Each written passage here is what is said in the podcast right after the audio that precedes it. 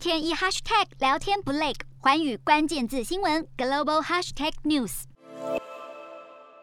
尼加拉瓜是中美洲面积最大的国家，北邻洪都拉斯，南边是哥斯大黎加，是个天然资源丰富的国家。不过，在地震跟内战摧残下，社经发展程度较低，属于经济比较落后的国家。尼加拉瓜与我国在一九五五年建交，前总统陈水扁任内曾经出访尼加拉瓜，在二零零五年签署贸易协定，二零零七年则签署联合声明，承诺提供大约十亿台币的火力发电机组，协助解决当地缺电问题。马英九时期也曾经两度造访过尼加拉瓜，当时总统奥蒂加也热情款待，并且希望我国能协助培育农业灌溉人才以及新建港口。蔡英文更在二零一七年出访尼加拉瓜，参加总统奥蒂加的就职典礼，期间奥蒂加还以姐妹称呼蔡英文，更称她为台湾共和国的总统，友邦情谊看似热络。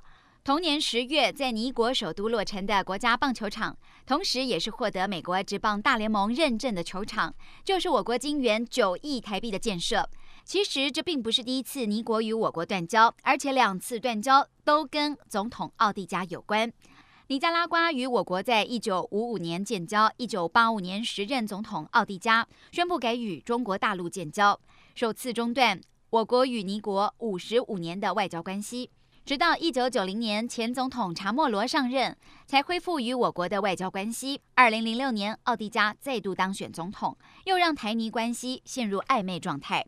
奥迪加对台态度难以捉摸，除了曾经多次放马英九鸽子，更曾经没有知会就让当地媒体直播与蔡英文的会晤，一边跟台湾维持关系，私底下却与中国大陆接触，商讨运河开发案。原来看似热络的关系，其实早已貌合神离。Hello，大家好，我是寰宇全世界的主持人何荣，常常跟大家分享国际观与国际新闻。但您知道为什么需要关注这些讯息吗？我和寰宇全世界节目制作人王克英将分享国际新闻的重要性，以及如何爱上国际新闻。如果错过收听，还可以回听幸福联合国 Podcast 哦。